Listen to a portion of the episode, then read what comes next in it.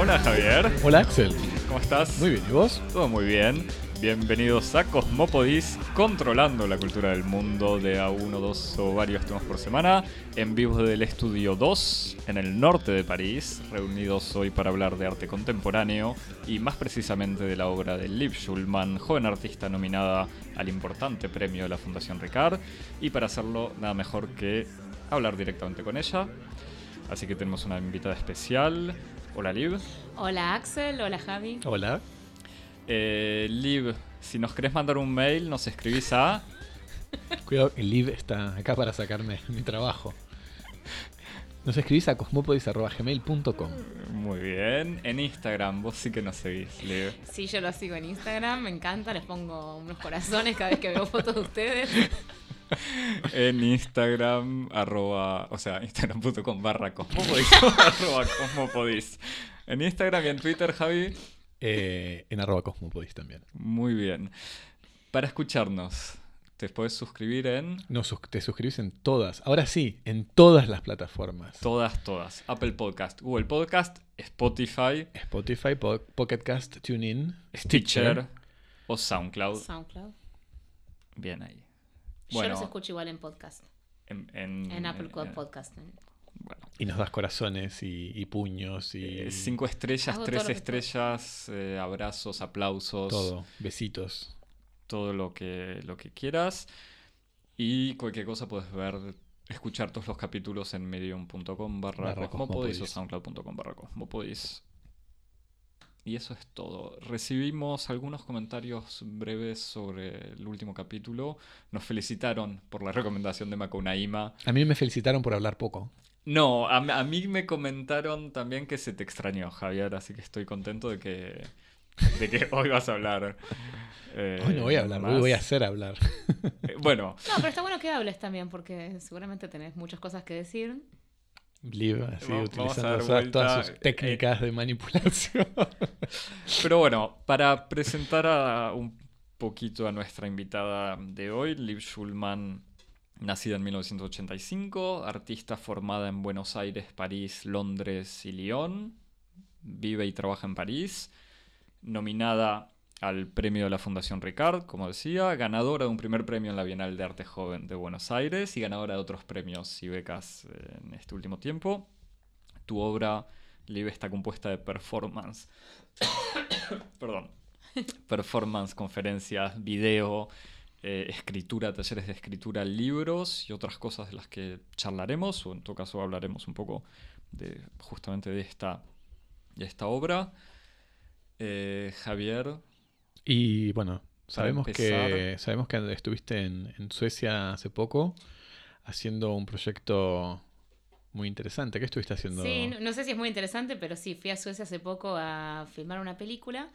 Eh, en realidad era para una muestra colectiva que abrió hace unos días, eh, que se llama The Fatala Momentet, el momento fatal. Pero eh, yo mm, hice una obra eh, que grabé ahí mismo en el centro de arte con la gente de, de la ciudad, que es una ciudad muy chiquita, pero que tiene una academia de policía, así como un programa de la Universidad de Policía. Eh, y mi obra se llama Police Police y es una película de 37 minutos sobre un grupo de policías un poco deprimido que están haciendo una especie de grupo de... mm, No de psicoanálisis, pero medio de, sí, una especie de psicoterapia colectiva, donde charlan de su relación a la autoridad, al uniforme, a la sexualidad, yo qué sé. Y eh, está protagonizada por policías que también les gusta actuar y algunos, eh, una es un guardia, es una especie de, de derivado del policía. Está entre el guardia de supermercado y el policía. Entonces hay un guardia intermedio que le reporta a la policía. Y otras, otros personajes, bueno, otros actores son eh, actores de- del programa de policía, porque la policía tiene que poner en, en- en órbita un montón de performance para que los policías practiquen cómo es ser policía. Entonces algunos de esos actores son actores profesionales. Como juegos de rol. Juegos de rol. Contratados para el programa. Entonces hacen de mujer golpeada, de mm, situación de marido violento, de, bueno, de cosas así.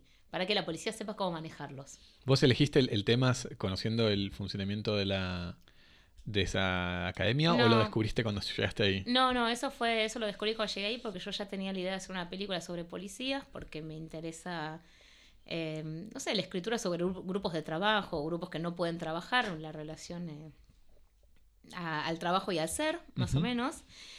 Y eh, me parecía gracioso que sean policías, porque me parecía medio en la, la esencia de, bueno, de, de lo que decíamos hace un rato de la escritura de, de guiones. Además, eh, me- lo que me, me- me llamaba la atención cuando me contaste esta anécdota de, de tu trabajo en Suecia es que además, siendo la policía como una figura de autoridad y una profesión que tiene una historia muy larga en las instituciones de Occidente, estos policías con los que vos tratabas eran como unos policías, en cierto sentido, como reformados, porque eran, son policías como contractuales, como una especie de policía en la época de Uber, ¿no? Sí, bueno, sí, algunos son, o sea... que ni siquiera están investidos de toda la, la legitimidad y solidez institucional que le podía dar el cargo de policía. Sobre todo como- la guardia Como policía. un policía liberalizado. Ella es una policía liberalizada, medio precarizada, pero que al mismo tiempo podría matar a alguien en el peor de los casos, o sea, tiene un arma. Pero está en ella eh, reportarle a la policía, vive bajo control policial mucho más... eh, O sea, está tercerizada. está tercerizada. Claro. Ella está tercerizada. Pero la figura de policía siempre es eh, obviamente fascinante, ¿no? Porque es como también eh, el policía, el detective o el comisario es el que tiene un nivel de autoridad y de control para investigar eh, ciertos conceptos filosóficos en realidad Hmm. sobre eh, la sociabilidad o sobre, mm, sobre todo sobre la autoridad, me parece. Así que bueno, esta en particular, esta policía, eh, tampoco, también tiene una relación conflictual con el cuerpo de policía, porque son como sus jefes. Y ella no... Acá una relación de jerarquía. Una relación de jerarquía. Hmm. Pero ella sería el jefe emocional del guardia de supermercado, que se debería sentir como muy disminuido frente a este segundo, esta segunda guardia. Desde ¿no? hace, hace mucho que estás trabajando sobre cuestiones que tienen que ver con el, el trabajo, así como productor de, de subjetividad. Sí. Hace. No, por ejemplo, o sea, viendo tu, tu obra en el fondo se puede ver en, bueno, en tu página de internet, no lo dijimos antes, pero livschulman.com, si no también se puede buscar en YouTube y hay muchas... Axel, mandalo al pasante a hacer ese trabajo. No, no, lo pondremos en línea después. Muy bien.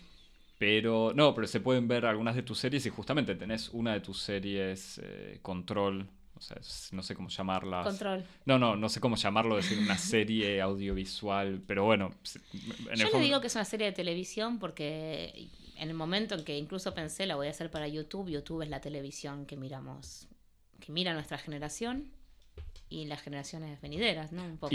Y, y- y en esta serie, justamente, en general, el protagonista es un detective. El protagonista es uno o una detective. Y Eh, sí. Sí, no sé si querés... eh, No, pero solo es como que es esta idea de que en control la figura del detective está reducida al uso de un impermeable, que es eh, medio la performance que podemos hacer, que cual- cualquier persona o personaje se puede poner un trench y reducir esa idea de, de detective a, bueno, ahora toqueteo cosas y les investigo, porque algo, algo me invierte con esa performance, que también es el, impermeable del exhibicionista al mismo tiempo. Mm. Igual lo, lo- que es interesante de- del impermeable es que es una es un- una clara referencia a la, a la figura del detective, pero que también reenvía a un universo privado, ¿no? Como son los detectives privados. Es el detective privado. No, no es como el, el- el- el policía que tiene un uniforme. No, porque el tema con los, los policías es que tienen uniforme y que un uniforme es un cliché erótico. No, eso es así. O sea, cualquier uniforme de- despersonaliza al sujeto y así lo vuelve un elemento erótico. Pero el, el impermeable no es un cliché erótico, es un traje performativo. Como que te vuelve. Bueno, supongo que hay algo medio erótico del detective, pero no es que estás ahí esperando utilizarlo. Claro. Entonces, no sos tan deseante, sino que es como el coso que desea. Es lo que yo me imagino cuando escribo Sí. control. No, bueno, después otra cosa que, que me parecía interesante como para, para continuar la, la conversación es que vos tenés varia- varios trabajos sobre em, sobre la operación del, coaching, ¿no? Como de la, el procedimiento analítico. Sí. Este, vos tenés tu, libro, el método Kovensky, que después también lo, lo, llevaste adelante en otras, como en performance. Sí, es verdad. Este, es el mismo procedimiento un poco sobre el cual se articula esta pieza Polis Polis, eh, en donde hay al mismo tiempo una, una conversación o una investigación de ciertos problemas vinculados a quehaceres o formas de, actividad profesionales en busca de soluciones. Y qué hacer también es sobre Y qué hacer, bueno, y justamente me, quería señalar al final qué hacer, en donde vos como girás, buclas la buclo, como se puede decir. También una serie de videos. también una serie de videos. En donde esta, esta preocupación sobre los malestares vinculados a las actividades profesionales está aplicado a figuras de artistas, en donde son escritores que sufren. A las actividades profesionales liberalizadas, además, porque es toda gente que está al borde del suicidio o, del despido, si no fueron ya despedidos o nunca trabajaron, bueno, porque son todos freelancers. Claro. Pero vos, ¿cómo, cómo ves esto así? Eh, ¿Cómo ves esta, esta especie como de, de estetización generalizada de la idea de trabajo, en el sentido en el que eh, tradicionalmente la convergencia de la vocación y de la actividad eh, productiva es una característica muy típica de los artistas, la idea de que el artista se realiza subjetivamente en su vocación. Mm. Y si hay algo que caracteriza como la evolución de la representación y los discursos sobre el trabajo en los últimos años, es esta estetización en el sentido de la transformación de todos los oficios en perspectivas de realización personal. Sí, pero porque en los últimos años el trabajo en sí, o sea, la idea de trabajo se convirtió en trabajar de ser una misma. Claro. esa es como más o menos la idea general de ahora, que trabajas eh, esforzándote en ser vos misma y trabajando de ser vos misma y dándole este dándole economía a eso, como generando algún tipo de, economía. Pero yo empecé también porque es verdad que es un poco la función del, artista, o sea, juntar vocación con subjetividad, con, con, sí, con medios de producción y con producción, y bueno, que todo eso se convierta como en tu producción artística y que también te represente personalmente. Pero qué hacer, que es una serie de videos, tal vez debíamos explicar un poquito de qué se trata, pero qué hacer es una serie de videos sobre un grupo de escritores de series de televisión que no tienen ninguna idea y que están bloqueados y charlan sobre su incapacidad para producir eh, cosas.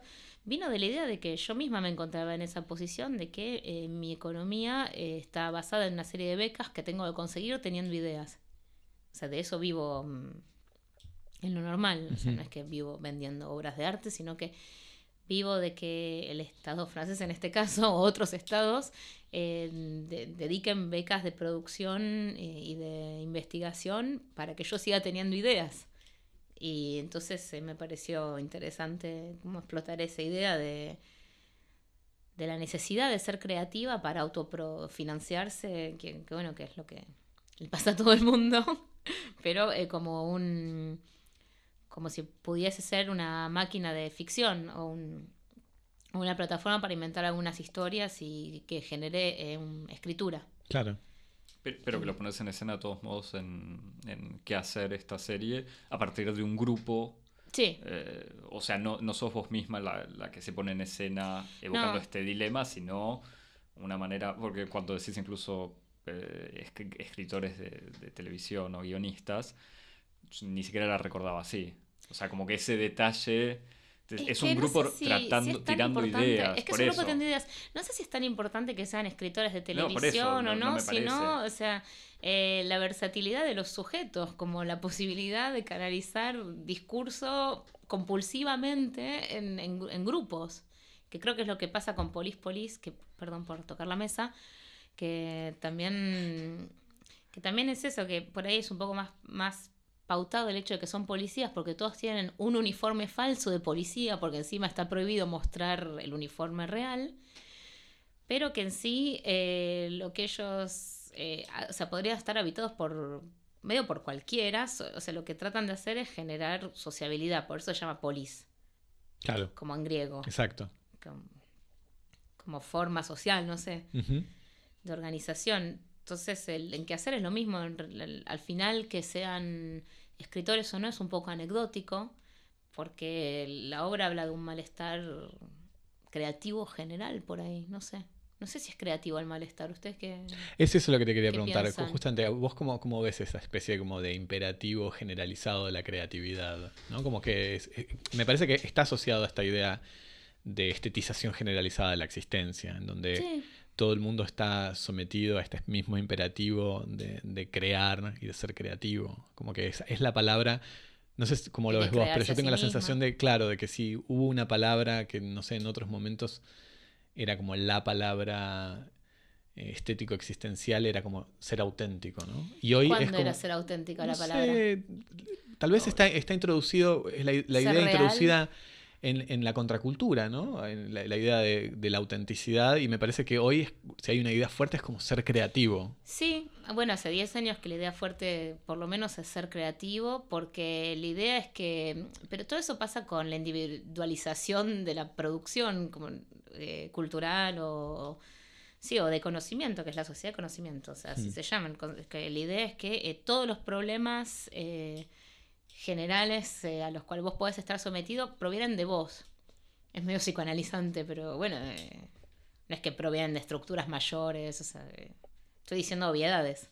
No, no, a ver. No, bueno, está, está bien, no, no es tan, no es necesariamente tan obvio. No, no pero- es necesariamente pero tan bueno. obvio, pero eh, no es que tenés eh, un patronato malvado o una jerarquía directa que te oprime, sino que más o menos todo, o sea, se, se cultivó mucho la idea de que eh, todos los, los problemas económicos a los cuales estamos sometidas eh, vienen de uno. Como de, Sí, sí, es responsabilidad, Es la responsabilidad de uno mismo de salir adelante o la culpa de uno mismo de ser de no poder desempleado, salir adelante. de no trabajar, Sí, etcétera. de ser El discurso desempleado. liberal. El discurso liberal obvio, pero también el psicoanálisis ayudó mucho a ese tipo de reflexión. Hmm. ¿En qué sentido? Y en el sentido de que el psicoanálisis realmente eh, intenta de que vos te hagas cargo de tu propia... que te hagas cargo de tu deseo, que lo encuentres, pero por deseo se entienden muchas cosas que eh, no sé si son deseo o si no es frustración o si no es... Si, si todas las fuerzas son positivas y si todo conlleva a un como a un núcleo loco, así medio lleno de lava, de tensión positiva, digamos, también entra todo lo que te frustra, todo lo que te oprime. Entonces eso también se volvería tu responsabilidad. Cosa que no debería ser así, o sea, Claro. desde un punto de vista político. ¿Y cómo ves, por ejemplo, todas eh, las nuevas formas de, de- de pensar justamente la, la relación con, el- con la, con la actividad terapéutica orientada a soluciones? No sé, ustedes que... No, vos, no porque... ¿Vos qué pensás? Cuando vos No. me invites a tu... Claro, cuando, cuando hagas tu podcast y nos invites a nosotros. No, igual No, la- porque la, pregunta de la- Javier tiene que ver con que en tu obra lo. No sé si problematizas la palabra, pero sí, lo, lo, lo evocas directamente, Sí, el tema sí. de Claro. estas, terap- estas terapias, Terapias grupales para, para- producir Sobre todo algo. porque a- para volverse un ser productivo. Claro, porque incluso es lo interesante que tiene la ambigüedad de la figura de la clínica en tu obra, Sí. en donde es al mismo tiempo una clínica en el sentido tradicional del término y, y- y también una clínica, por ejemplo, como en el caso de qué hacer, en ese sentido eh, Curativa. exactamente y productivista, como de encontrar una solución a un problema para poder funcionar correctamente, produciendo, dando resultados, etcétera, performando. Por eso a la clínica de obra se le dice clínica de obra. Exactamente. Y por eso los curadores.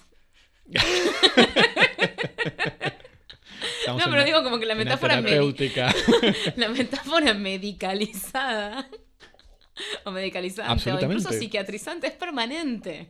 Entonces, eh, Bueno, ¿y eso cómo vivís ¿Qué- como en es- esta especie de, de- de- de- de- cultura generalizada de la curación también? mira, yo pensé que lo veía de manera crítica y juzgona, pero se nota que no, porque cuando hace poco me presenté un doctorado eh, en el cual no me aceptaron porque pensaron que mis técnicas creativas se podían equiparar a las de recursos humanos de las empresas.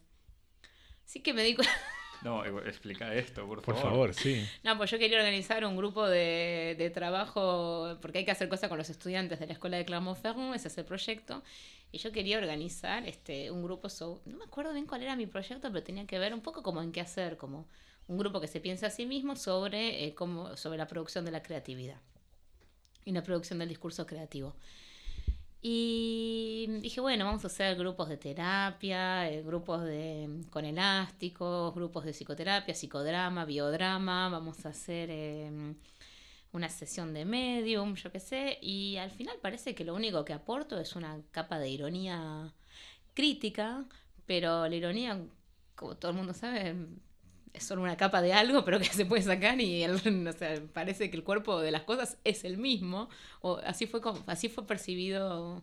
Bueno, en todo caso, eso lo, esa fue mi lectura, pero desde afuera sí hubo la percepción de que Interesante. mis técnicas eh, que yo creía críticas eran simplemente las técnicas que usa cualquier CEO para eh, Igual es súper interesante esa especie como de umbral de, de, como de indistinción. Y parece el chiste para mí, pero a ellos no les pareció tan gracioso.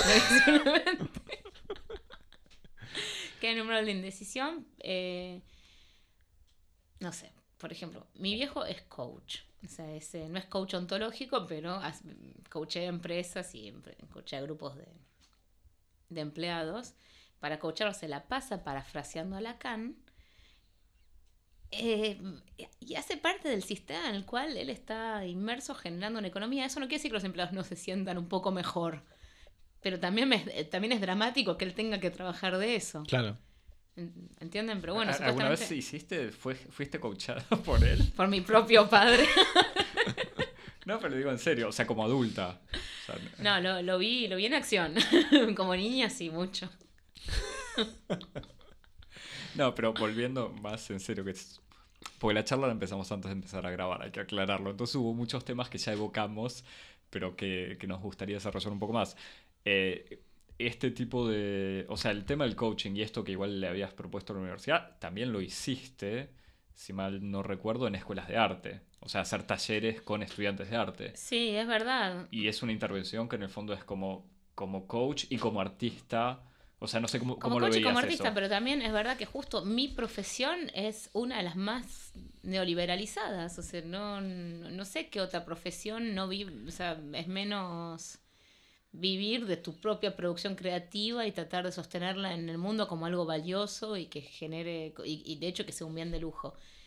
Entonces, en sí, la creatividad, aunque parezca una estupidez, es el músculo con el cual tengo que trabajar.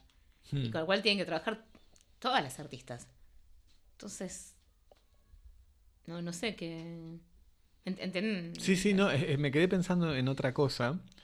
Em, que, es muy gracioso esto, esta, esto que mencionás de esta proliferación en el arte o en, el mundo del trabajo de, actividades que están muy relacionadas con las actividades de servicio que tienen como objeto mm. eh, el trabajo sin, sin ser trabajo ellas mismas, ¿no? Como, por ejemplo, la, psicología del trabajo, la, medicina del trabajo. Pero justamente eso me hace pensar que es como una suerte de burocracia discursiva que se crea alrededor del, de la producción artística, que podría ser la misma burocracia que encontramos en la universidad o que, mm, es eh, la burocracia eh, periférica, hmm. digamos, que genera toda la estructura exterior al, núcleo productivo, no sé.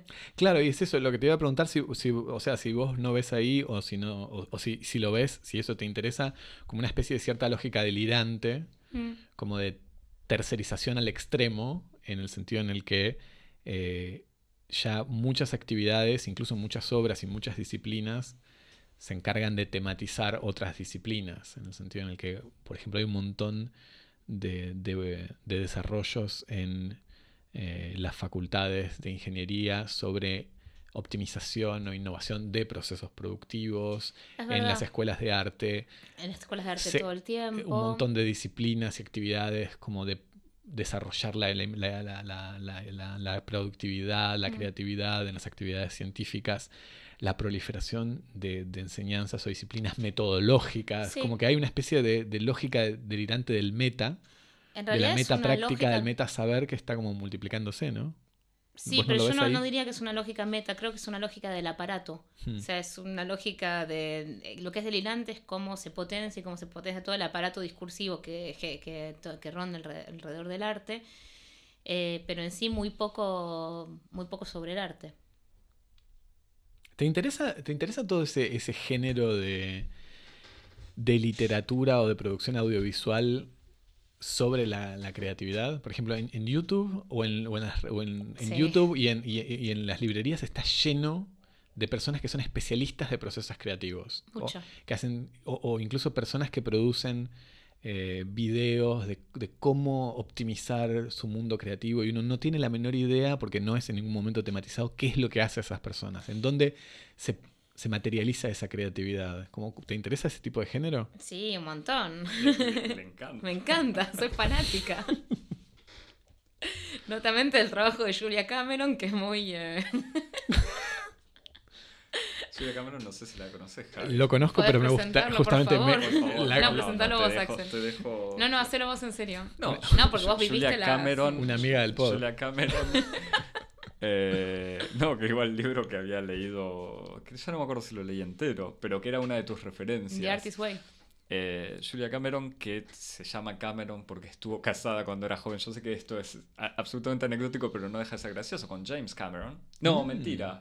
Sí, Estoy- no, era con James la Cameron, mujer de ¿no? Cameron. No había sido mujer de Scorsese o algo así No, era la mujer de Cameron. Pero ah, que sí, después también es mujer me de que había...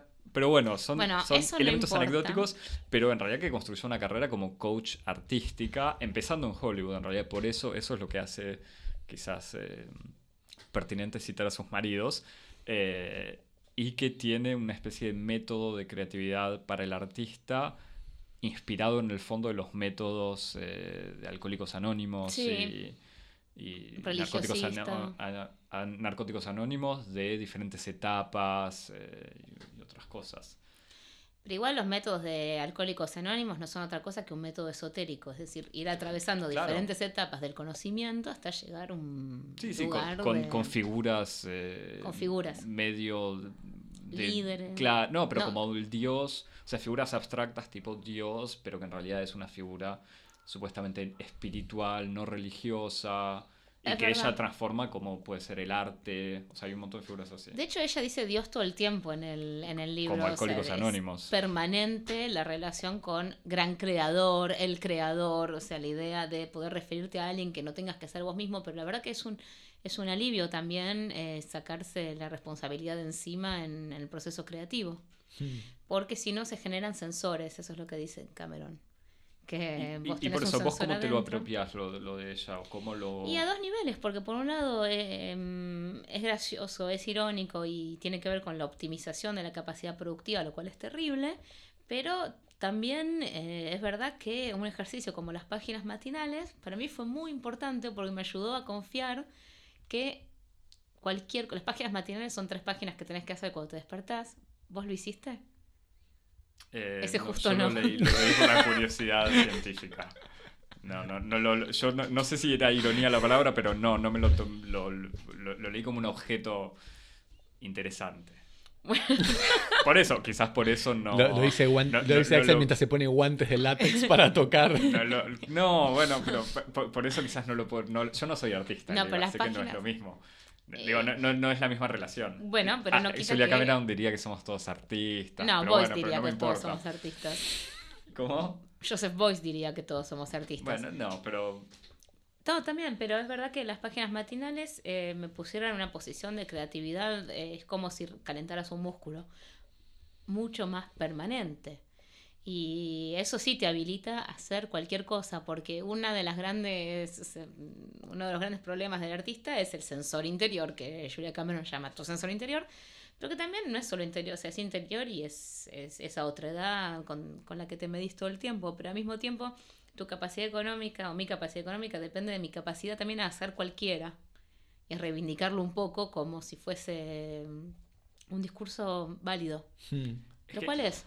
Eh, esa es, igual te hago esta pregunta, vos quizás lo, lo podés reformular de otra manera.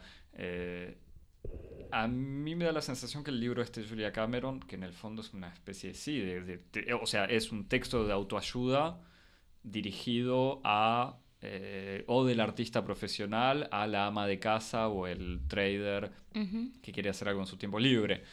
Pero Es en el fondo da mucho esa sensación, si, si mal no recuerdo eso, que es, eh, está más dirigido a alguien que no hace nada, que no tiene ningún contacto con el arte. Eh, en cambio, vos tenés una práctica profesional, digamos, del arte. Sí, es verdad. Yo tengo una práctica profesional, supuestamente, pero esa profesionalidad está en juego todo el tiempo. ¿Por qué? Eh, porque hay que reivindicarse como profesional todo el tiempo y porque eh, justo en el arte eh, la línea entre ser amateur y ser profesional es muy difusa. Y lo que te profesionaliza supuestamente es tu representación en el mundo, o sea, es como los demás te perciben, no como te percibís vos. Supuestamente.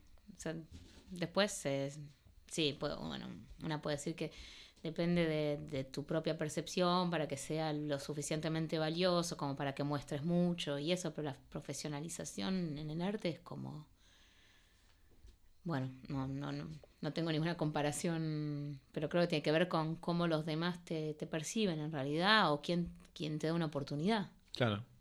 Además, no, sé cómo, lo ves, pero no, hay como también una cuestión, como un obstáculo más fundamental eh, en el caso del arte porque, a ver, ¿cómo podríamos definir lo que es el profesionalismo?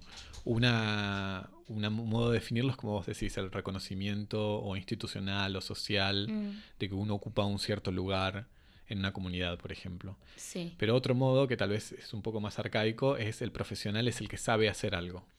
El que tiene como un cierto saber, una, una pericia específica que domina con respecto a otros, en donde la figura del profesional y del especialista en alguna medida está un poco asociada. Sí, pero justamente los artistas, sobre todo ahora, no saben precisamente hacer cosas, no tienen un saber hacer eh, muy marcado, a menos que seas un artista muy académico que, o, bueno, que sepas, yo qué sé, pintar. Pero no es mi caso, en todo caso. Ah, pero eso no, te parece que es como incluso hasta, digamos, en el arte post-Duchampiano, no es al mismo tiempo este, como la fuente de de todas las potencias del arte y al mismo tiempo de sus debilidades. Sí, sí, me parece. Hmm. Eh, pero también eh, creo que es ese lugar de, deseo que, ocupa el que ocupan los artistas, que mm, sí es la fuente de debilidades, por supuesto, también es la fuente de placer o de fuerza, pero también es ahí donde se instala el deseo de un montón de gente que eh, le gustaría, eh, o sea, me, parece que hay un lugar como de deseo social que estaría bueno no saber qué estás haciendo y poder estar también siendo representado y representando cosas. Claro. Y que ahí se pone, me, parece es más un lugar de deseo que de debilidad o de fuerza en realidad. Después, lo, otro que te, que te quería preguntar es con respecto a Julia Cameron, cuya obra no conozco como ustedes dos, que veo que son tan versados. Él es muy profesional. Por, interés, claro. Yo, Javi, yo vine acá para preparar este, este episodio todo muy en serio. No, pero eh, eh, por, lo que, por lo que lo decían, ah, está, es un, una obra y, una, y un, como una, un aparato teórico que está muy ordenado alrededor de, una, de un trayecto como de redención, ¿no?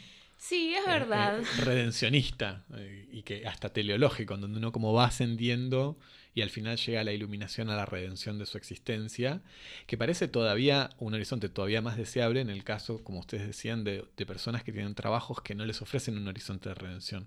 No, porque la capacidad creativa es el, deseo de todo el mundo. Eh, en, un contexto en donde la gente tiene trabajos que siente que no importan. Claro, que siente que, no importan. Lo que me pregunto es como, el, horizonte de la redención sigue siendo como un horizonte artístico interesante para pensar la actividad del artista. es que ella diría que ese es el sensor, ¿no? sí, sí, sí, es verdad. Ahí es, ahí es, ese es el sensor. Ciertas reticencias que puedo tener yo con, con Julia Cameron. Yo no tengo ninguna. pero es que me parece bien que pero como yo no artista, tengo sensor. por eso me parece bien que como artista quizás la escuches en ese sentido. Pero sí, son algunos de los... Eh, eh, que igual, ojo, de vuelta me parece que tiene que ver una cosa terapéutica, metafísica, mucho más un discurso sobre un... Y por eso es de autoayuda y no, no es un libro de arte o de estética. Es más sobre la experiencia personal, Javi. Si vos querés hacer un collage a partir de diarios y no sé qué, y estás feliz con eso, disfrútalo. Eso es lo que te va a decir ella. Como no te preocupes por el, lugar que va a ocupar eso en la historia del arte. Hmm. Entonces, algo mucho más una terapia individual. Sí, y, de vuelta lo que lo hace interesante me parece cuando vos retomas ciertas cosas de esas en tu arte. Porque también en el fondo lo estás sacando de esa terapia individual. Pero mm, de manera ambigua. Sí, pero porque a mí me interesan los procesos colectivos de enunciación de ese tipo de dinámicas y también la frustración que conllevan. Como, no sé, hice varias clases de bioenergética, por ejemplo. ¿Qué es la bioenergética? Cuando vas a la bioenergética es una terapia relacionada con el cuerpo que moviliza ciertas zonas, chakras y no sé qué, pero la carrera es bastante corta, dura un año, dos años, sino uno, pero es bastante corta. Y te convierte en terapeuta bioenergético que, no sé, podés gritar, te tirás en un rincón, o sea, es algo parecido a lo que era el psicodrama en los 80. Pero el psicodrama tiene más regresiones y la bioenergética está basada en, un momento presente, entonces todo el tiempo te, te, hacen hacer cosas y todo el tiempo te preguntan qué sentiste, qué te molestó, dónde sentiste el dolor y yo qué sé. Ahora, en general, en bioenergética, no estás, eh, no sentís tantas cosas. Porque te preguntan todo el tiempo qué sentís, qué te pasó y, a todo, y, vas a ver que el grupo siempre responde que les molestó algo, tener una bola de energía, tenían no sé qué en la garganta, eh, y, y, dicen no, en general al final de la frase es como, algo me molestó, no, como buscando ese consenso. Y eso en el discurso a mí me, me reinteresa. Porque también creo que hay algo de la performatividad que se pone en juego, que es que es muy, es muy importante sentir algo en esos momentos, porque si no, hay un fracaso en relación a, la enunciación en el grupo de tu capacidad bioenergética. Entonces, eh, bueno, a mí me preguntaban todo el tiempo, yo no sentía nada. Tengo la sospecha de que nadie siente nada, pero bueno, Ahí está como el, el queer el problema es que se siguen representando cosas y sentimientos. Entonces a mí me interesa el tipo de performance o el tipo de actor que, que tenés adentro también. Hmm. Como que ese no sería tanto el sensor, sino tu capacidad creativa como un obrero. O sea, bueno, sí, una capacidad obrera un poco. Hmm. Eso, y esas performances están instaladas en tu rutina diaria, no es que están instaladas en cuando te pones en representación. Y para los artistas un poco más porque eh, todo el tiempo. Ah, no, para todo el mundo en realidad, no sé si para los artistas.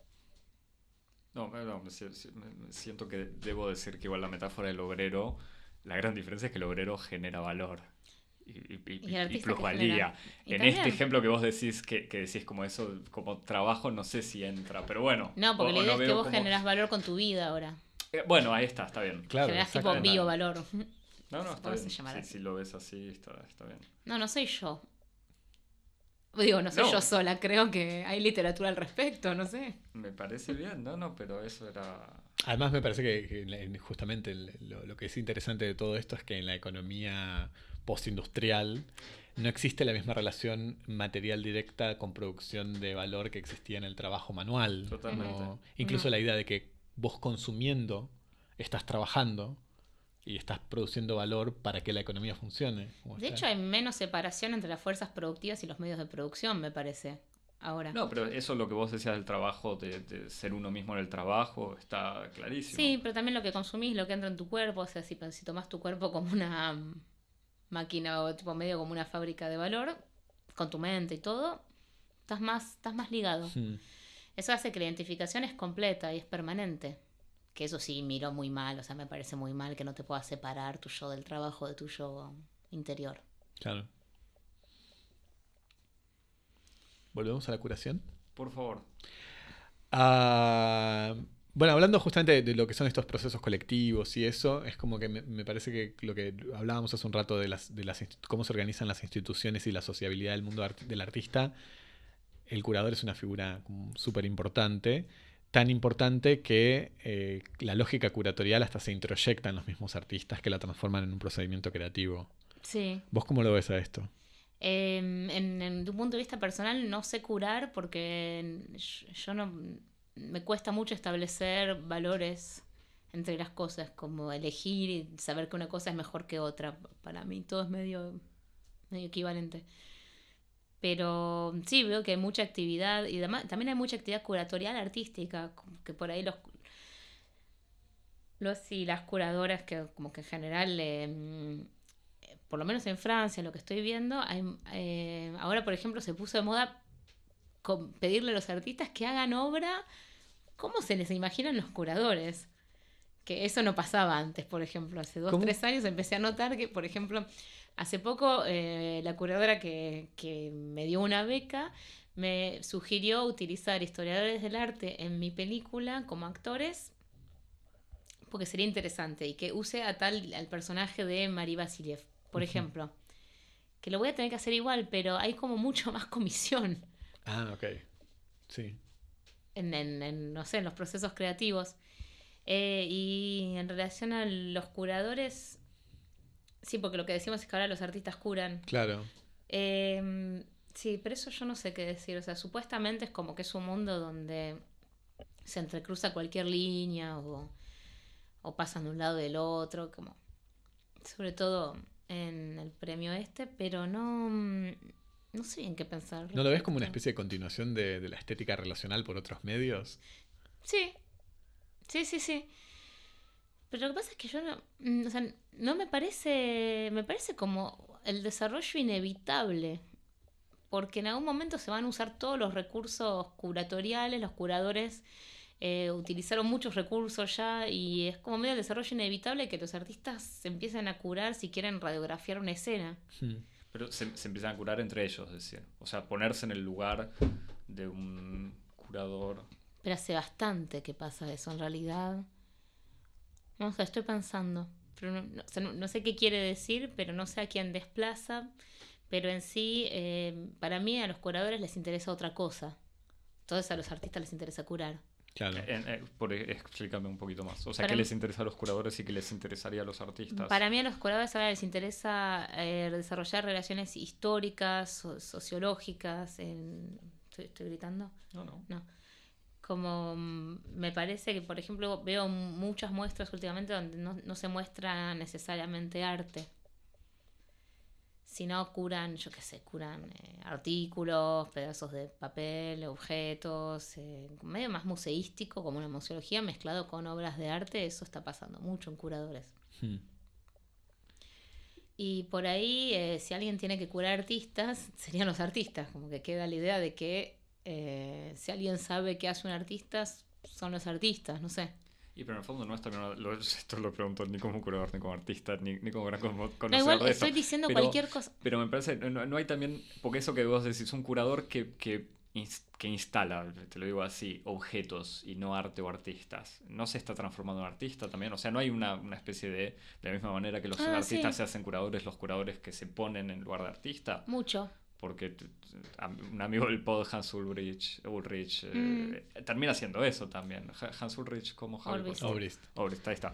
Eh, termina haciendo eso. O sea, incluso sus entrevistas, que, es un- que puede ser un trabajo crítico, termina siendo una especie de performance. Mm, sí, sí.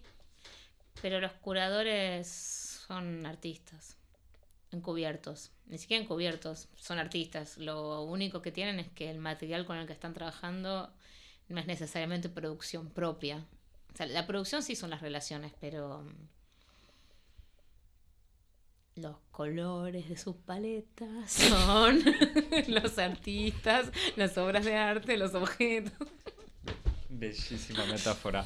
Hablando igual de tu propia cu- curación o curaduría. Pero yo no hago curaduría. Bueno, pero sí, porque en el fondo vos tenés una página de internet. Podés ah, tener com- una pasante que la arme, no me importa. Pero tenés un canal de YouTube también. Como en el fondo vos sos responsable de, de, de lo que sos. O sea, si Bueno. sos consciente de tener que ser artista como todo el día y que tu obra se confunde con tu persona de alguna manera, sos responsable. O sea, estás obligada a curar algo. Sí, justamente, pero hablando de esa responsabilidad, soy soy deliberadamente irresponsable porque mi canal de YouTube es cualquier cosa, justamente. eh, y después la página trato de armar una narra- narrativa que se parezca a mí, pero no tomo en cuenta que en realidad pueden mirar el canal de YouTube y darse cuenta que, de que hice cualquier cosa. Entonces, eh, estoy más al nivel de la gente que tiene que curar su propia página de Instagram. En realidad debería contratar a alguien para hacerlo. Claro. Estoy a nivel humano, me parece, no, no tanto nivel empresarial. En realidad, si yo fuese buena empresaria, debería no tener página, no tener Facebook y tal vez tener un Instagram. tienden... como para crear misterio, demanda. Para o crear qué. misterio, deseo, demanda, o sea, para... Pero eso querría decir que yo también estoy, estaría posicionada a un nivel donde nadie necesitará mi página porque ya conocen mi trabajo Claro. y, y se representa solo. Cosa que donde no estoy. Claro, que, está- que, es, que es- un juego que está inserto en esta especie de, de equilibrio de oferta y demanda de tu presencia. Tal cual, De- entonces si yo me hubiese convertido en un bien Te lujoso, te enrareces. claro, me, me- me habría autoenrarecido, pero en realidad eh, hago todo lo contrario porque mi trabajo medio como que te lo podés bajar, lo podés ver en el premio Ricard, pero también está en internet, o sea, eh, es- es- tiene mucho acceso libre y está y en YouTube deliberadamente desordenado. Claro. Igual es como que en, en esta lógica que es común tanto a, como a la publicidad como a como las técnicas de, de- de sociabilidad, como ganar amigos. Porque en el fondo hay algo de eso. Hay algo de eso. Este, Es como que la, el procedimiento este de, enrare- de enrarecimiento, de producir como lógicas de misterio para mejorar tu valor dentro del mercado de, de ofertas, de, de- de artistas o personas o lo que sea, ¿no te parece que en el fondo es como el equivalente invertido de la estrategia inflacionaria, como de estar un poco en todos lados para ocupar el espacio?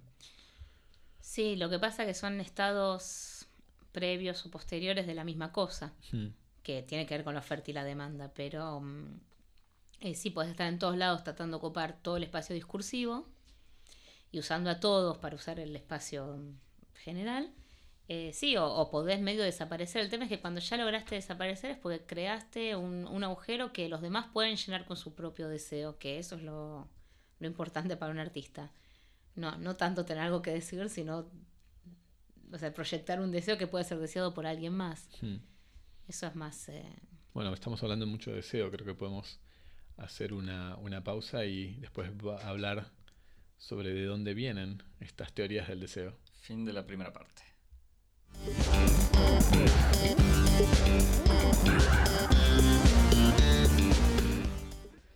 Bien.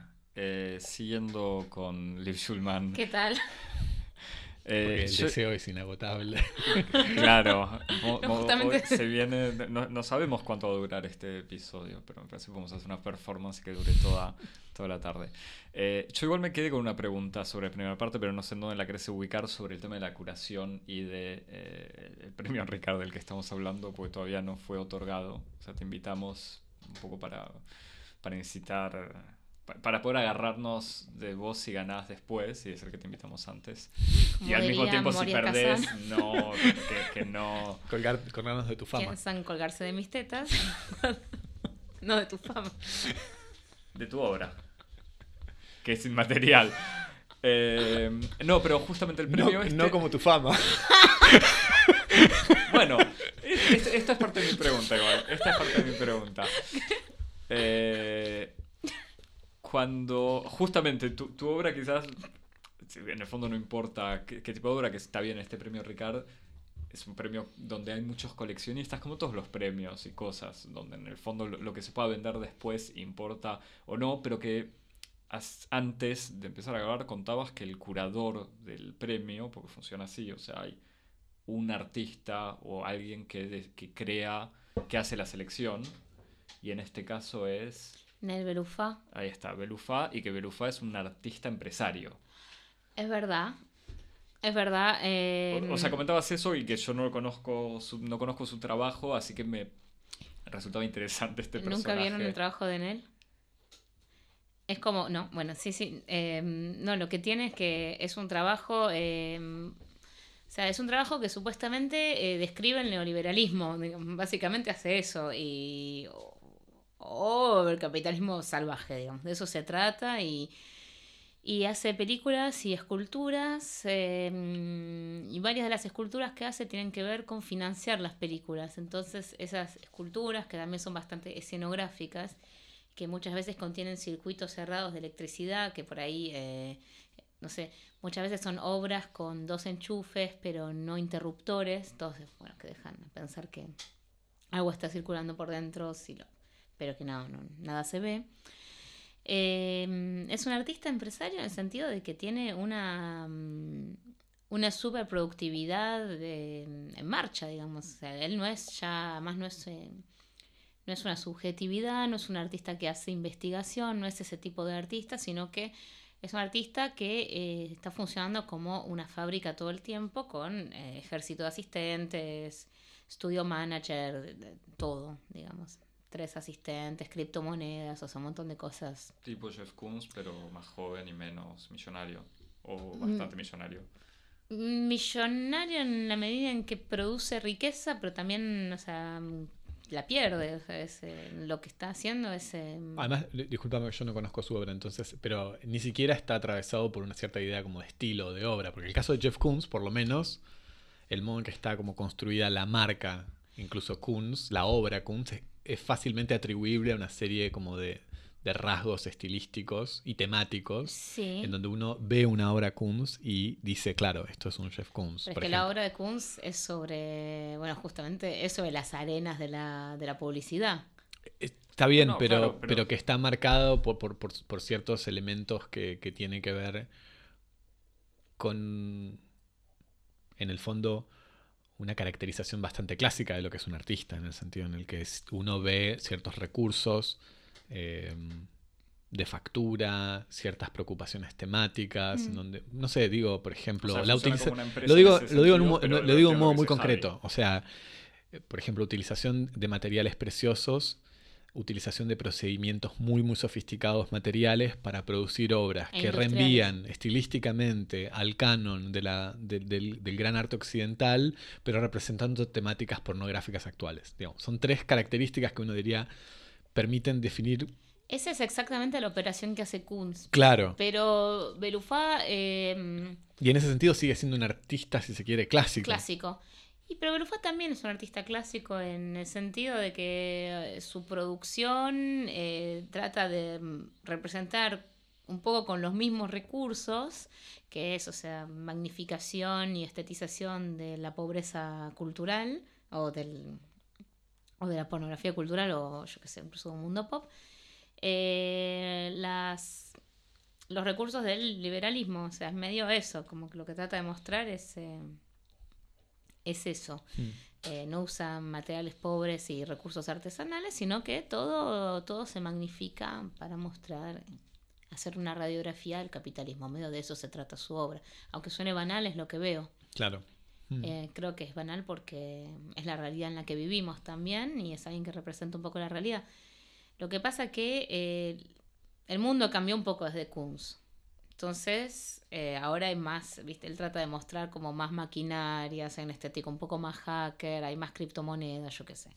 Como que esas, esas se, se desmaterializó bastante la, la idea de representación del lujo, de la riqueza, entonces también...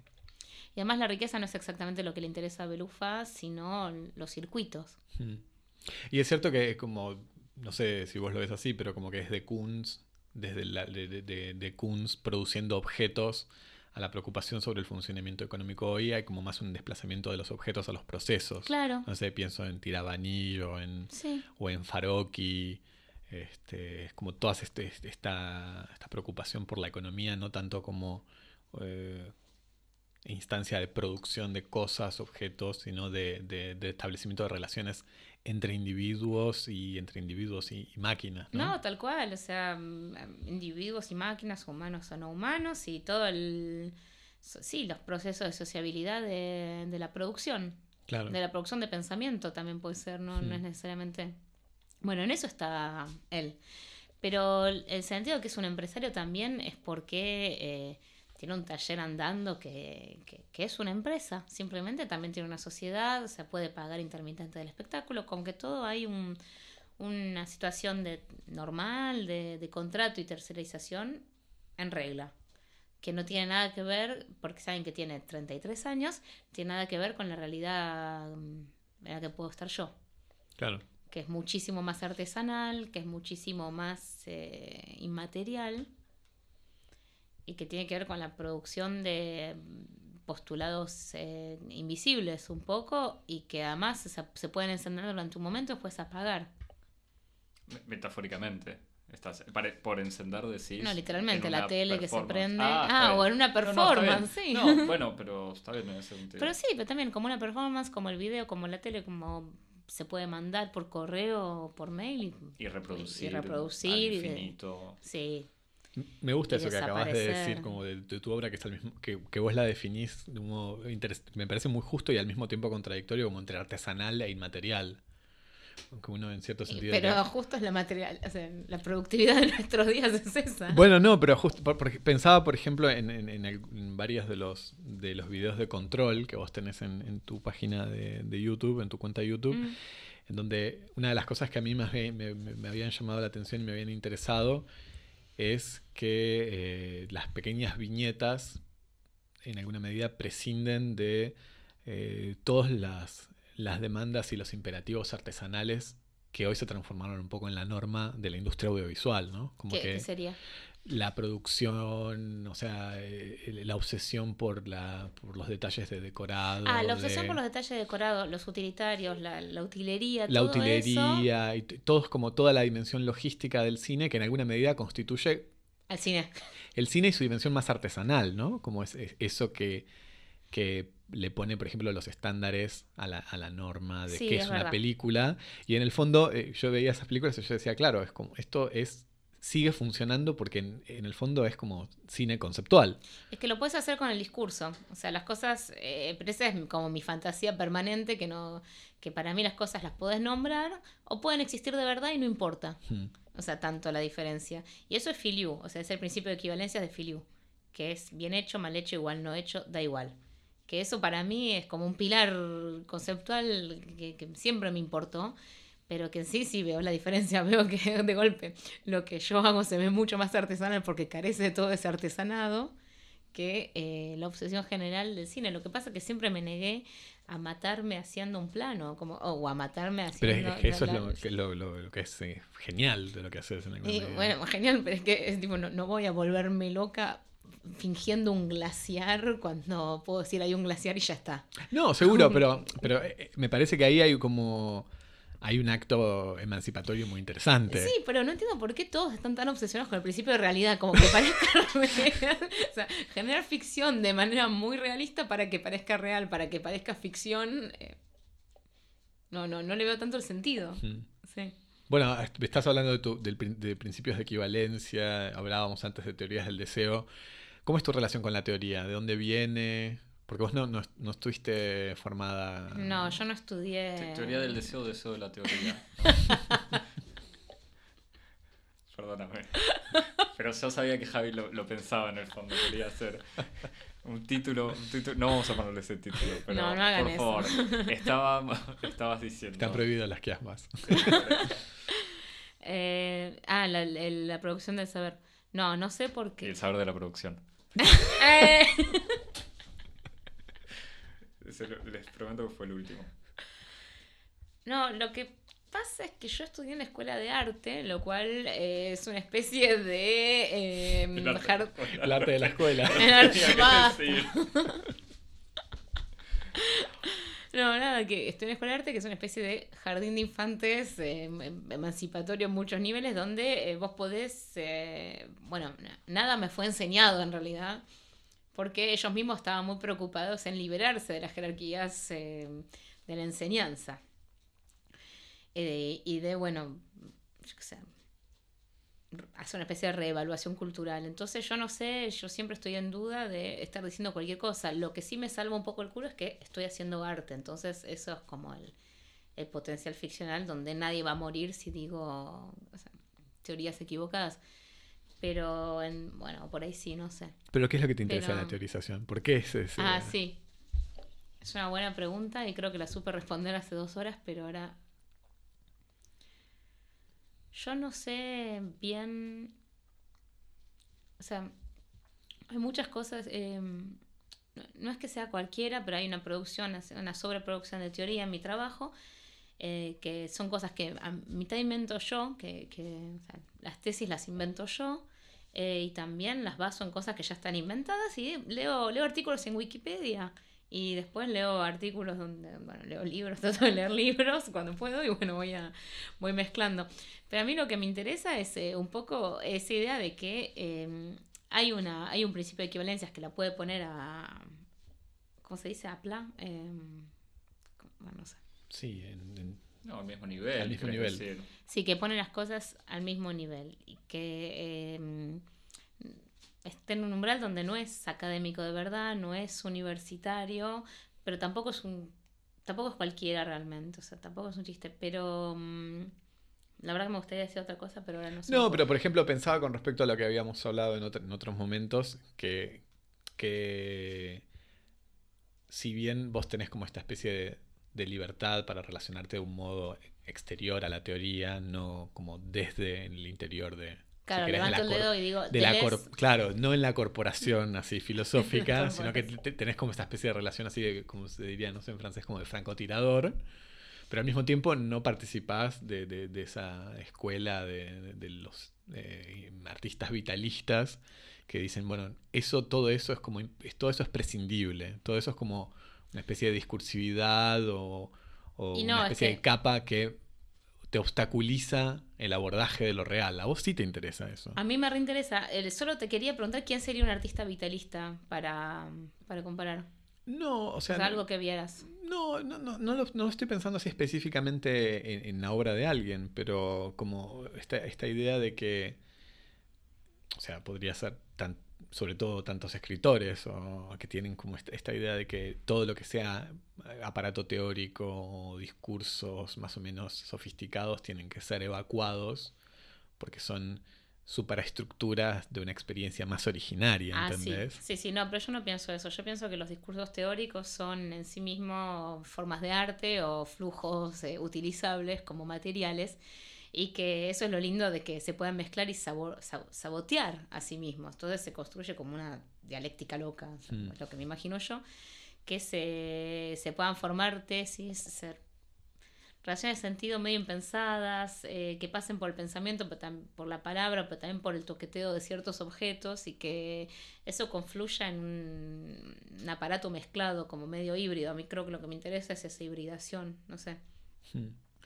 En sí, eh, yo no creo en la teoría como, como Dios y muchas veces la gente me dice, vos decís tal cosa, pero no soy yo, a veces lo dicen mis personajes, eso no quiere decir que yo esté identificada con el discurso que producen completamente, pero me parece interesante esa, esa mezcla, porque en general los personajes no producen tanta teoría todo el tiempo, o sea, tanta teoría oral en todo caso. Claro, sí, sí, Entonces, sí. para mí esa teoría son como em, formas de ficción que hacen teoría a su vez, pero, pero esa, que esa, para mí esas ficciones son importantes, como que em, es mucho más importante de lo que creemos Claro. y que genera, em, eso sí, genera que los discursos no sean permanentes, como que no sean inamovibles, que eso me resulta importante, como, como pensamos, cómo pensamos la producción de sentido. Hmm. Me, me- me parece un, un buen ejemplo más para, para decir o citar algo concreto en una, no sé si es una de tus últimas performances o videos, pues, de vuelta lo vi en, en YouTube, eh, nuestro propio pordiosero que hiciste en, en el Reina Sofía en Madrid, en donde visto desde afuera uno ve el video parece que va a ser una conferencia casi universitaria, o sea, no sé exactamente cómo era el salón, pero estás en un eh, en, unas- Auditorio. en un auditorio frente a un escritorio con un micrófono. Da, El único detalle bastante visible es que tenés una especie de mameluco verde. Eh, o sea, no estás vestida como Que es como tu nuevo uniforme. Ahora es mi uniforme. Claro, es que pensé que me venía un- otras. Es como de trabajo. No, bueno, pero, pero que es un Pero es que detalle ahí que, genera igual una ruptura con, con- con lo que uno ve y que tenés objetos también sobre el escritorio. Sí, que hay arcilla. tipo. Claro, que hay arcilla que vas manipulando, toqueteando, como decías recién, y otros objetos, y que vas mostrando accesorios también, mostras imágenes. Entonces, cuando decías esto, los personajes dicen, también sos Yo, el personaje. vos de alguna manera. Sí, claro, yo soy como un mono loco que eh, canaliza discursos en esas performances. Eh, pero bueno, justamente esa performance tiene toda una parte final sobre Spinoza que es como mm, sobre una liberalización total medio del discurso de Spinoza, pero que va hacia una positividad donde todo lo que mostré antes es posible o confluye hacia el mismo nivel. Entonces, eh, en ese sentido, los que me rechazaron para el doctorado no estaban tan equivocados en decirme que Mi trabajo era un poco neoliberal, que no, no es que me gusta, no, no. Y, y te hago esta, esta pregunta, pero que no tenés por qué responder. ¿Por qué querías hacer un doctorado? Por la plata. Ah, vos lo veías como una fuente Eso es de una motivación muy neoliberal. Y bueno, ¿qué crees que haga? Necesitaba, no, porque me pareció que mm, es un doctorado de arte, lo cual es un es un coso híbrido que aparece en las escuelas de arte para medio homologarlas a las universidades, pero no se sabe bien qué, qué, cómo- qué es la investigación artística ni cómo la piensan plantear y son todas formas experimentales. Y mm, implica una beca de 1.200 euros por mes durante dos años. Y no me parece una mala motivación decir que necesitaba financiar mi, mi pensamiento y mi práctica artística. No te, no te lo preguntaba con un juicio moral, eh, te lo preguntaba como eso, si, si lo veías como un gesto artístico o si era una cuestión que hoy en día los artistas tienen que tener diplomas o... No, no, no, para o- nada. o para no. legitimar De hecho, algo, cuanto ¿o más diplomas tal vez es peor, porque quiere decir que no estaría siendo exitosa comercialmente. Pero el- yo soy muy institucional, o sea, aunque no, no quiera yo, em, lo que me hace subsistir son los medios institucionales. Entonces, eh, bueno, nada, me pareció que, como a mucha gente más, también me, pareció que iba a generar un poco de, de economía estable durante dos años. Para mencionar también eh, como algunas obras así en concreto, eh, vos recién mencionabas la, la- esta performance, este, Nuestro Pordiosero, que es muy interesante porque es, vos utilizás así como el dispositivo escénico de la, de la conferencia Sí. y al mismo tiempo estás como enrareciéndola eh, o hibridándola con algunas cosas que vos haces sobre la mesa. Eh, ¿Se puede spoilear o no? Sí, sí, Entonces obvio. es como que... lo- Si igual ya lo vio. O sea, ya existió, ya pasó. Claro, bueno, es que por, eso digo. ¿existe el spoiler en una performance así o no? Porque me parece, No, hay un momento video para también. evocar, est- estás manipulando arcilla, pero el momento en que empezás a tocar un jarrón Ah, sí, que hay, y es ese momento parte. me dio la sensación que el público se sorprende. Es que se genera una especie de fisting loco muy poco elegante. como- Bueno, por eso, estás tocando el interior de un jarrón de manera... eh, ¿Cómo decirlo? Como evidentemente sensual, o sea, literalmente que lo estás tocando y que sacás la mano y está llena de tinta. O sea, tu mano está azul o negra Sí, casi es verdad. de tinta. Eh, No era una metáfora sobre No, la no. escritura, pero ahora que lo pienso. bueno, es, es parte, me parece, de tu trabajo esto es generar sentidos y mezclar discursos. Pero digo, pero, No, pero incluso genera a- cierta sorpresa. como directamente como una especie de, sup- de suplemento, como si dar una conferencia no fuera a ser ya suficiente No, No, además, claro, tenés que salir con la mano negra. o- tenés y, toca- y- y estar haciendo como cosas de artista. Cosas de que- artista. pero bueno, pero, Pero eh, todo este gesto además lo haces mientras estás hablando. No es que parás para hacer una performance teatral, sino que es parte de la conferencia. Pero, no, pero incluso lo que, lo que me, me parecía interesante poner ese ejemplo, porque además así citamos algunos ejemplos concretos, ese Sí. ejemplo con relación con tu performance Formal Economy, Mm. que es como el, el- el- el reflejo invertido de esto. En donde vos estás haciendo una especie como de, de, de performance corporal, en donde vos no estás sentada en una mesa dando una conferencia, sino actuando o, Sí, una especie de teatrito mm, autoimprovisado. ejecutando una especie como de dramaturgia o coreografía, mientras vos estás hablando y dando como toda una especie de discurso extremadamente articulado en términos teóricos sobre tu identidad y, y otra vez aparece otra vez Spinoza. Sí. este, entonces me parece que justamente es como que hay una especie de, de atravesamiento en donde no es solamente, eh, no es le- tu relación con la teoría no es ni un contenido ni una inspiración este, de fondo en el sentido de hablar y movilizar Mm, conceptos filosóficos cuando hablas, mm. sino que también estás interesada en toda esta dimensión de los gestos y, y los dispositivos escénicos. Pasa, para mí mi relación con la teoría es una relación corpórea, como que es más física que, que teórica, de verdad, como que estoy tratando de hacer eh, cuerpo con eso, Hmm, como si fuesen materiales o como si Claro. construyese ar- una arquitectura, no sé. No, no lo veo tanto. eh, eso no quiere decir que no me importa lo que digo, sí me importa, más o menos, o sea, la- bastante, bastante me importa. Pero sí, es como que hace parte de, de una fisicalidad en realidad, por esa teoría. Después te quería hacer otra, otra pregunta que, que, que tal vez introduce así un poco una, una dimensión de, de tus de tu, de tu background, de tu historia personal. O sea, vos viviste un tiempo en Argentina. Tus papás son argentinos. Sí. Naciste, ¿no? claro, no lo aclaramos en la biografía, fue una de las preguntas que hicimos.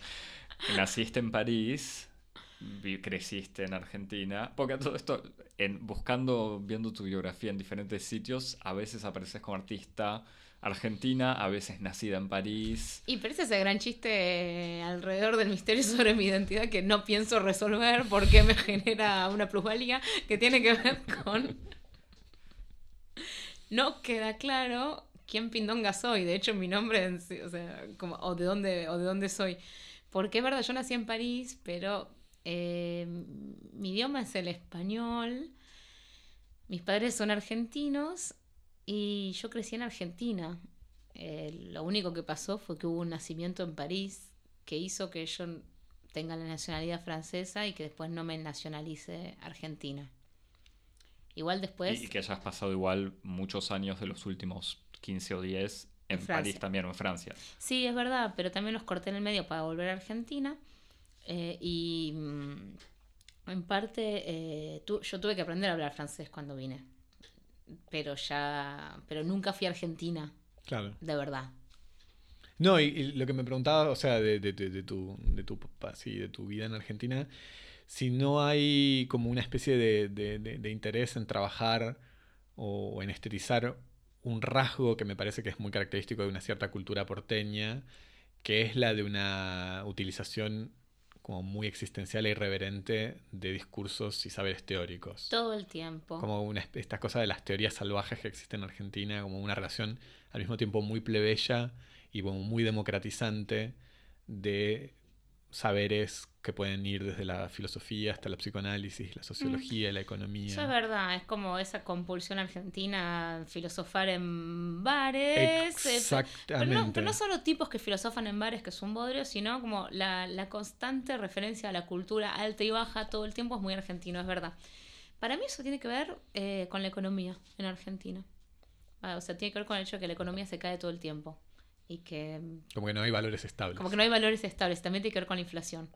Como que la. Porque es verdad que sí siento que en lugares donde la economía es más estable, la gente se preocupa más como por ser menos irónicos y menos like, eh, teóricamente delirantes y que eh, están más eh, basados en. No sé, como en el progreso de las cosas, así. Donde los sólidos no se disuelven en el aire. Exacto. no, pero es verdad. Eh, me parece que a veces tengo la sensación, la sensación de que en Francia tienen valores más claros sobre cuáles son los valores. Hmm. Eh, Argentina sí hay una tendencia permanente a hacer filosofía, sobre todo, bueno, en el arte también, pero a hacer filosofía de cualquier cosa. Pero casi que, que- uno diría como que en el arte hay como una, en- por lo menos en ciertas, hay- puede existir hasta una cierta tentación de alejarse de eso, ¿no? Y en el arte argentino sobre todo, porque, mm, bueno, no sé cómo están ahora, tengo la impresión de que están más, eh, más eh, dependen las obsesiones, pero que el- más interesados por la publicidad, la televisión, los talk show y todo eso, que, que es muy argentino, que está muy presente ahora en el arte argentino. Pero eh, sí, la tradición de escritura, o, o ni siquiera, o sea, mm, la clase media me parece se la pasa mm, haciendo referencias a la alta cultura y a los Simpsons. Es lo que te iba, es- es- iba a pasar al tema más importante del pod que lo dejamos para el final. Eh, ¿qué, qué, qué podemos decir de, de los tiempos que vivimos en donde hay este desplazamiento de las referencias culturales que en algún momento fueron la alta cultura eh, y que ahora el, el zócalo común de cultura sean los Simpsons? no, ahora eso con lo común es otra cosa más. Podemos decir que los Simpson, eh, bueno, pero para Argentina en realidad, no, no para el resto del mundo, pero mm, los, sí, eso, lo que decíamos que los Simpson procesaron y re representaron una cultura y que eh, una cultura de la cual no se puede hacer del todo el duelo, como pasa en Argentina con cierto movimiento político y, de- y del cual no se puede salir. Eh, pero mm, ahora tengo la quiero creer que hay menos referencias a los Simpson. Hmm. Un poquito menos, pero no, no estoy segura. Pero sí es la marca de, de nuestra generación y es porque representa a los 90. Eso decíamos. Decíamos. ¿Qué más podemos decir? No, yo, yo te voy a. O sea, no, no voy a seguir con. Con. con est- esto que decís de, de los Simpsons en Argentina, pero. ¿Y por qué en tu obra sí hablas. o sea, usás Espinosa, pero no a los Simpsons? No por me ejemplo? señales con el dedo.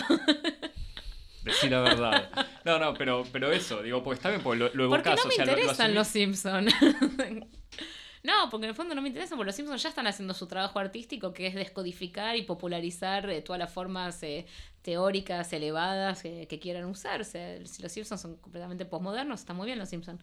Pero mm, yo puedo hacer lo que quiera con Spinoza. No, no lo digo tipo porque vos me dijiste, pero como que la idea es hacer cualquier cosa con Spinoza. Por- Bueno. No, no, no, No, estoy- bueno, yo pon- pongo cara porque me parece que estás falsamente haciendo de cuenta que usás Espinosa de cualquier manera, como me parece que no es tan así. O sea, aunque Ah, vos bueno. mismas diga que está bien, lees la página de Wikipedia y no haces un doctorado sobre Espinosa, No, tampoco pones solo el nombre y la- el retrato de Espinosa. No, O bueno, sea, pero porque ver- me interesa lo que leí sobre el tema del error y la positividad. Porque me Bueno. interesa como llevar de esa No, que- forma. Que, me ¿no? parece que alguien que te escucha y que quizás no vio la performance dice, ah, bueno, usás a Espinosa como podrías usar cualquier otra figura. No, no, no. no. Pe- Pero de todos modos, discúlpame si, si, si estoy hablando en tu lugar, pero me parece que también es problemático lo de discutir eh, la, la legitimidad que una persona tiene para hablar de Spinoza porque leyó en Wikipedia, como si Wikipedia...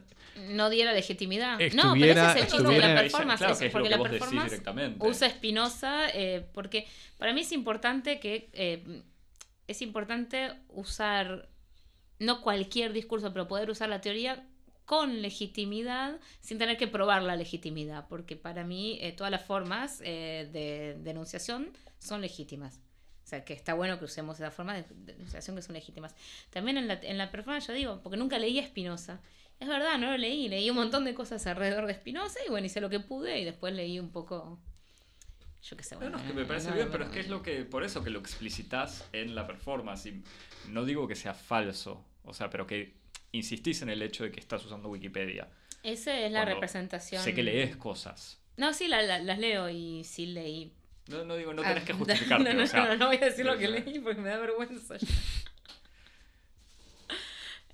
Em, no, bueno, pero ti- ti- tiene que ver, para mí tiene que ver como con una autovalidación del discurso que no es eh, inocente en realidad. Y me gustaba la figura de Spinoza porque, bueno, me gusta esa idea de la positividad y del error como que no está permitido en el, en el pensamiento y que eso llevaba a las formas de economía en la cual, en la cuales nos, me veo eh, inmersa. Hizo, y por eso está Espinosa. Más no sé si notaron que tiene una tiene la nariz más larga en la performance. No, Esa no, nariz de te- ju- judío. le, def- le deformaste el retrato que mostrás. Él es judío. Mostrás una imagen de un retrato y se la Y, retocaste. claro, muestra una imagen de Espinosa que está pegada sobre una escultura en yeso, yo qué sé, y le alargué la nariz un poquito. Muy sutil, porque no Muy está bien sutil. filmada la performance. Está mal filmada. Pero bueno, pero quizás parte de la. De, de- tu idea de, de curación o no de, tu- de tus performances. No, es, la, es el único video que tengo de la performance y no me parece que esté tan mal filmado. No, digo o sea, mal filmado, digo mal filmado en el sentido que no es. Me parece que el no está hecho con tres cámaras y el esfuerzo no, No. es en transmitir No, no, no. fielmente y perfectamente los detalles de tu performance. No, para nada. Además de que no se nota tanto la nariz de Espinosa, lo único que se nota es que tiene una nariz considerable. ¿Ves que es, está más narigón? Que en realidad lo que tiene la nariz más larga. Pensando en... ¿En qué, ¿En qué estás trabajando ahora, Liz? Eh, eh, estoy haciendo eh, una película que para la cual me gané esta beca que no pudimos mencionar el nombre, que es eh, ADHP Vila Basilev. Perdón. No, porque eh, tengo que decir el contexto en el cual um, estoy trabajando, porque me gané una beca bastante generosa para eh, hacer una para algo sobre el fondo Marco, que es un fondo de fotografías de obra de arte que dejó eh, Marc Bo, que era un fotógrafo profesional de Montparnasse, y el tipo sacaba fotos de obras de arte. Y como no tenía descendencia, de- le dejó 5.000 cajas, eh, no, 11.000 cajas, creo, de, 5.000, de más de 5.000 artistas, llenos de fotos de arte, de obras de arte de todo el mundo, de toda la vida parisina entre 1920 y 1970. Y había que hacer algo con eso, como que esa era un poco la consigna. Y hay un montón de, yo qué sé, como de grandes figuras, eh, tipo Picasso, Matisse, Brancusi, Duchamp. Y había un y, pero también hay un montón de mujeres eh, que están en las listas, pero que después no aparecen tanto en la obra del ar- de, en la historia del arte. Entonces yo retomo, estoy haciendo una película que, que cuenta la historia del arte sin hombres. O sea, básicamente es eso. ¿Y estás trabajando con, con esos archivos y otras Claro. cosas? O... Estoy trabajando con esos archivos y con eh, la figura de algunas artistas que salen y estoy tratando de escribir un guion eh, para hacer una serie que cuenta como todos una serie de movimientos sobre la historia del arte em, en París. ¿Y eso cuando esté terminado va a estar disponible en 20. internet también? Sí, espero que sí. O sea, no, no lo conté muy bien, pero la idea es como trabajar con un grupo de actrices que eh, vayan canalizando muchas, muchos personajes. Muy bien. Estaremos, Bueno. estaremos atentos. Estaremos atentos. Te quería preguntar porque siempre en general terminamos recomendando algo o alguna cosa. ¿A ¿Cuáles son los artistas eh, vivos o muertos, jóvenes o viejos? O algún artista así que te interese? A mí me gustaría hablar de una curadora en realidad. Se llama Marion Vasser Raluy. Es, eh, y otra, dos. Ella y Sofía Palu. Eh, son dos curadoras que a una le interesan los afectos. Es bastante. No, no es del todo novedoso, pero es bastante eh, extraño cómo trabaja. Le, interesan los afectos y la teatralidad. Cosa que para mí es interesante. Y la otra es Sofía Palú, que es eh, una curadora que también le interesan las formas de inmaterialidad o de inatención y hace un festival que se llama Festival de la Inatención, que hay un montón obras de arte que no ves, que están que a mí me gusta mucho. Bueno, vamos a, vamos a mirarlo. Muchas gracias por, por esas pistas. No. Gracias de nuevo por Bueno, haber, muchas gracias por venir, Liv. haber venido. Gracias por la invitación y No, gracias por a esta ustedes. charla. Y te deseamos lo mejor para, para el premio. Ojalá Esperemos, eh, sabemos que, tu- que tu- tu- tus cualidades artísticas no se miden por ese tipo de éxitos, pero, pero ojalá lo ganes. Javier, eh, nos seguís en Instagram. En arroba cosmopodis como en Twitter y nos escribís en cos- a cosmopodis.gmail.com por mail. y nos escuchás eh, En todas. las plataformas Incluida de podcast. Spotify. Spotify, entre otras, que es sueca además, así que es de vuelta una referencia a, a tu obra, Liv. Hasta la, Hasta la semana, que que viene. viene. Chao. Chau. Chau.